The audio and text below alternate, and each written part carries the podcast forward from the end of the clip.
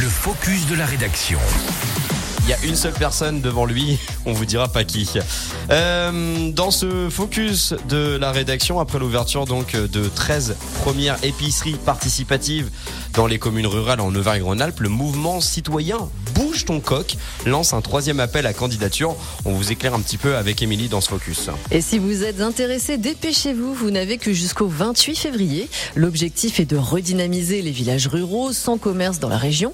Il faut en effet savoir qu'aujourd'hui en France, 70% des communes rurales n'ont pas de commerce et un habitant rural doit parcourir en moyenne 24 km pour faire ses courses de première nécessité. En Auvergne-Rhône-Alpes, Bouge ton coq a déjà permis le financement de 9 épiceries et la création de 9 autres, sans oublier la mobilisation de 324 adhérents bénévoles ou encore 167 producteurs affiliés.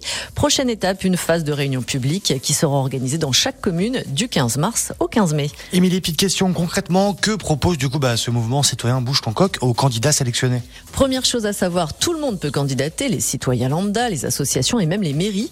Les heureux élus pourront bénéficier d'un accompagnement qui va se décliner en plusieurs points. L'accompagnement à la création d'un collectif, l'aide économique puisque Bouge ton coq versera la somme de 1100 euros à l'association pour l'aider sur l'amorçage du projet. Évidemment une aide technique grâce à l'outil informatique Mon Épi et un réseau de plus de 100 projets similaires. L'objectif du mouvement est donc d'amener des services et de créer du lien. Il faut savoir qu'une épicerie participative génère jusqu'à 150 000 euros de chiffre d'affaires au bout d'une année. Vous avez donc jusqu'au 28 février. Plus d'infos sur le www.bougetoncoq.fr. Merci beaucoup, Émilie Bellet, 7h17. Vous écoutez Radio Mont Blanc. On est